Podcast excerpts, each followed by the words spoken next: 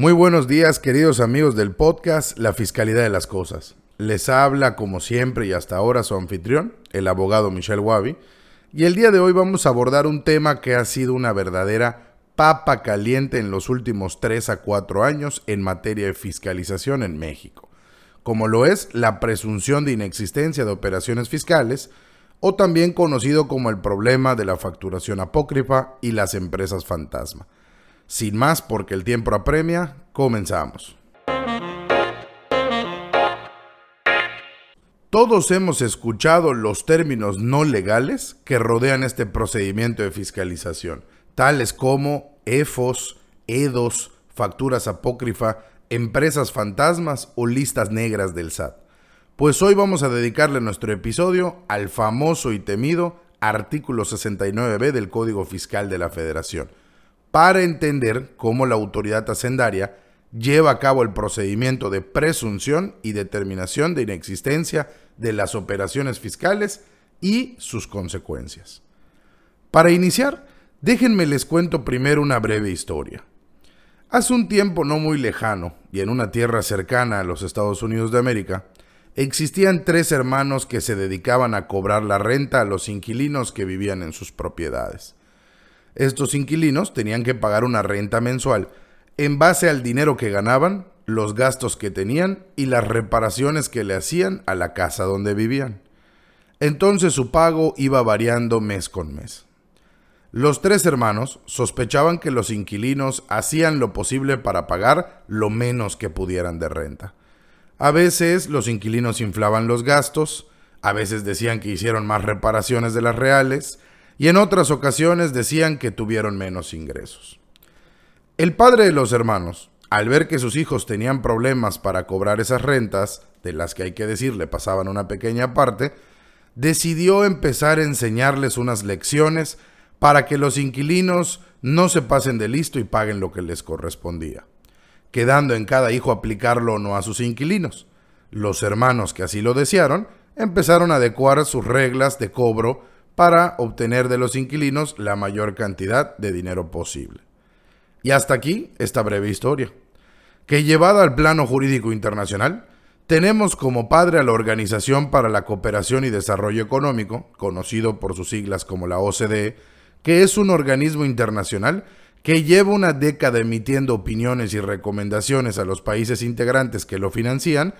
para que estos puedan fortalecer sus finanzas públicas a través de una recaudación sólida, haciendo énfasis en reglas para evitar que los contribuyentes de cada estado parte erosionen la base gravable, esto es, no recorten las utilidades para que la tasa del impuesto se aplique de la manera más onerosa posible. Uno de los tres hermanos, que en este caso son mucho más, pero uno de los tres hermanos resulta ser México es uno de los estados parte de la OCDE que es un hijo cumplidor, pues se le conoce en sus siglas en inglés como un early adopter, que quiere decir que es siempre de los primeros países en adoptar estas recomendaciones que le hacen en el plano internacional para trasladarlo a su legislación doméstica. Y si bien no existe ninguna recomendación directa al procedimiento de fiscalización que vamos a analizar en este episodio, sí existen varias recomendaciones que hablan de ello, por lo que se le conoce como una recomendación híbrida. Es decir, no viene de una recomendación directa y puntual, sino de la interpretación de varias de ellas. El resultado de lo que acabamos de comentar originó en una serie de reformas fiscales en la legislación mexicana que se discutieron y aprobaron por ambas cámaras del Congreso de la Unión en el año 2013 y que iniciaron su vigencia el 1 de enero de 2014, entre las cuales se encuentra la adición al Código Fiscal Federal del artículo 69b. Sin embargo, como toda norma está sujeta a mejora, el proceso de fiscalización contemplaba algunas deficiencias e irregularidades para su aplicación, por lo que a mediados del 2018 se puso reformar el artículo en comento que derivó en el procedimiento fiscalizador que vamos a analizar, el cual entró en vigor el 25 de junio del 2018 y se aplica con ahínco por la autoridad hacendaria desde aquel entonces y hasta la fecha. Dentro de la exposición de motivos de la incorporación y reforma del artículo 69b del Código Fiscal, hay que decir que se expresa un léxico agresivo por parte de los legisladores federales, pues estimaron que la emisión de comprobantes fiscales, conocidos popularmente como facturas, se daban de manera organizada para inflar las deducciones que realizaban los contribuyentes mexicanos y de esa forma erosionar la base tributaria sobre la cual se aplican las tasas de IVA e ISR en su mayoría.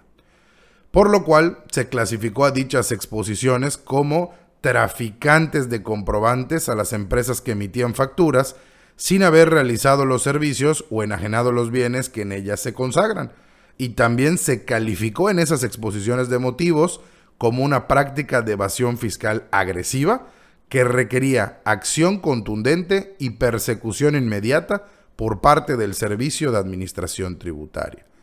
Y por ello, este procedimiento de fiscalización ha sido una herramienta recurrente para la autoridad hacendaria al momento de la recaudación de impuestos. Para iniciar el análisis del artículo 69, hay que entender primero qué es la presunción, ya que es la forma en la que se lleva a cabo este procedimiento en particular. La definición más clara de presunción en el ámbito jurídico dice que esta es la consideración o apreciación de una cosa que aparenta ser verdadera o real a partir de ciertas señales o indicios sin tener certeza completa de que realmente lo sea. De ahí que el procedimiento que estamos analizando inicia con la detección por parte de la autoridad dentro de sus bases de datos de elementos que le permitan presumir que cierta empresa o persona ha estado emitiendo comprobantes fiscales sin contar con los activos, personal, infraestructura, capacidad material, ya sea de manera directa o indirecta, para prestar los servicios o para producir, comercializar o entregar los bienes que amparan y describen tales comprobantes o bien que dichos contribuyentes han estado emitiendo comprobantes fiscales sin estar localizados. A estas empresas, en el argot popular, las conocemos por sus siglas EFOS, que significan empresas que facturan operaciones simuladas. Para lo anterior, el Servicio de Administración Tributaria le va a notificar al contribuyente a través de su buzón tributario el acto donde lo presume como una empresa que factura operaciones simuladas y le da un plazo de 15 días para que demuestre pues que cuenta con todo lo necesario para prestar el servicio o para producir o comercializar los bienes que amparan sus comprobantes. Y además de notificárselo a la empresa de manera personal, va a publicarlo en una lista en el Diario Oficial de la Federación y en la página del Servicio de Administración Tributaria, donde aparecen todos los contribuyentes que están siendo sujetos de la fiscalización de operaciones inexistentes con el objetivo, según las palabras de nuestra propia Suprema Corte de Justicia, de que sea del conocimiento de todas las personas o empresas que hacen negocios con estas factureras para que empiecen a tomar sus precauciones. El contribuyente sujeto a revisión fiscal, si no considera suficiente los 15 días que le dio la autoridad para presentar las pruebas que desvirtúen la presunción, podrá pedir una prórroga de 10 días más. Pasados estos 15 días, o en su caso si pidió la prórroga, los 25 días para aportar pruebas, la autoridad puede hacer un requerimiento adicional de información si así lo considera. En caso de no hacerlo, el SAT tiene hasta 50 días hábiles para determinar si la documentación aportada por el contribuyente fue suficiente o no para desvirtuar la presunción y le notificará a éste la resolución a través del buzón tributario. En caso de que la resolución sea favorable al contribuyente, pues hasta aquí quedaron las facultades y la contabilidad del presunto EFOS quedó sana y salva. Pero si la resolución no le es favorable y la autoridad determina que no desvirtuó la presunción, pues entonces procederá a publicarlo nuevamente en el diario oficial de la Federación y en la página del SAT en una segunda lista junto con los demás contribuyentes que estén en la misma situación, donde se declara que todos los comprobantes o bien todas las facturas que esta empresa emitió no producen ni produjeron efectos fiscales. Y esto es que las facturas que emitieron no tendrán ninguna validez, lo que complica la situación de la empresa que realizó al amparo de estos comprobantes alguna deducción para efectos del ISR o algún acreditamiento para efectos del IVA. Y que estas empresas que le dieron un efecto fiscal a los comprobantes las conocemos en el argot popular por sus siglas EDOS, que significa empresa que deduce operaciones simuladas. Una vez que se ha publicado a una empresa por segunda vez en el diario oficial en la página del SAT, estas son las listas conocidas como listas negras, empiezan a correr el plazo para que los contribuyentes que le dieron efectos fiscales a las facturas, es decir, los EDOS, acudan ante el Servicio de Administración Tributaria a demostrar con elementos objetivos que sí adquirieron los bienes o que sí le fueron prestados los servicios que amparan los comprobantes de estas empresas que ya están publicadas. Y abro un pequeño paréntesis para decir que a esto se le conoce como materialidad, que si bien no está definida nuestra legislación fiscal o en ningún otro tipo de legislación para el caso, se le vincula de manera inmediata con la definición de sustancia económica, que no es más que demostrar que los comprobantes fiscales que tienen en su contabilidad sí corresponden a los bienes y servicios que adquirieron para su negocio y que estos no son apócrifos, sino que son reales. Cierro paréntesis.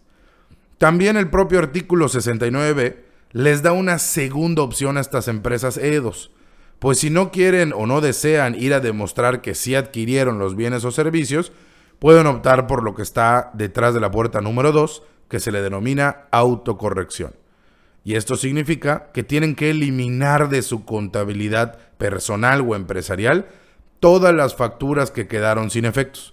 lo que trae como consecuencia inmediata para estos contribuyentes saldos pendientes por pagar de IVA indebidamente acreditado, o del ISR cuya base gravable fue erosionada. Si los contribuyentes EDOS optan por demostrar la materialidad de los comprobantes que obran en su contabilidad, contarán con un plazo de 30 días improrrogables a partir de la publicación del EFOS en la lista negra del SAT, en la lista que se publica en el diario oficial. Y deberán aportar toda la documentación que consideren necesaria para demostrar que ellos sí adquirieron los bienes o que sí adquirieron los servicios que consagran esas facturas. Realizado lo anterior, la autoridad fiscal deberá valorar las pruebas y determinar si el contribuyente demostró o no la materialidad de las operaciones que describen los comprobantes. Si la determinación es favorable a este contribuyente en especial, las facturas en su contabilidad estarán sanas y salvas junto con todos los efectos fiscales es decir, junto con sus deducciones, junto con sus acreditamientos de los diferentes impuestos.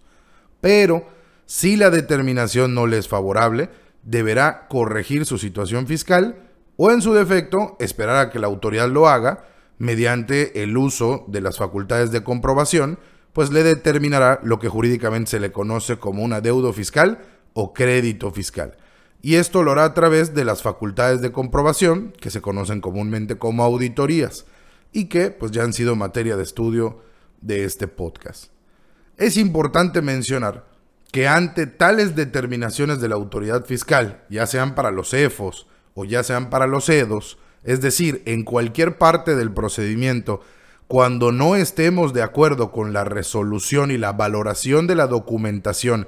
que hizo el Servicio de Administración Tributaria de las pruebas que aportamos, podemos instar todos los medios de defensa que también hemos visto en este podcast. Es decir, pueden acudir, y en este orden, al recurso de revocación optativo, que como ya hemos visto incluso podremos aportar más elementos de prueba, o instar directamente el juicio de nulidad federal, así como en su caso el amparo directo en materia fiscal. Y bueno, hasta aquí este resumen en palabras llanas, que espero nos haya permitido a todos entender lo que para muchos ha sido una historia de terror digna de este Día de Muertos. Es importante destacar que la autoridad ha estado utilizando este artículo 69, el procedimiento establecido en este artículo, pues de manera cada vez más recurrente y de manera cada vez más agresiva. se ha convertido en una de las principales herramientas con la que construyen sus metas de fiscalización. Por lo que es muy importante alertar a la comunidad empresarial y a los defensores fiscales a que debemos estar en suma actualización en los casos prácticos, en los criterios jurisprudenciales que se han emitido, tanto el Tribunal Federal de Justicia Administrativa como la Suprema Corte de Justicia de la Nación, constantemente han estado emitiendo eh, criterios vinculantes unos, eh, digamos precedentes otros, que no resultan ser del todo vinculantes, pero sí orientadores. Y tenemos que estar totalmente al día y totalmente al margen en este tema, ya que pues prácticamente desde el 2015 que empezaron los primeros juicios en contra de las primeras listas que salieron en el 2014, pues ha sido literalmente el, el target ha sido el blanco sobre el cual, la diana sobre la cual trata de acertar el SAT al momento de realizar sus procedimientos de fiscalización. Y bueno, no me quiero despedir sin pues presumirles que en este podcast pues nos encontramos de manteles largos, pues estamos estrenando nuestra página web, lafiscalidadelascosas.com, donde encontrarán el contenido de todos nuestros episodios y todos los enlaces a nuestras publicaciones y a nuestras redes sociales. Muchísimas gracias y hasta la próxima.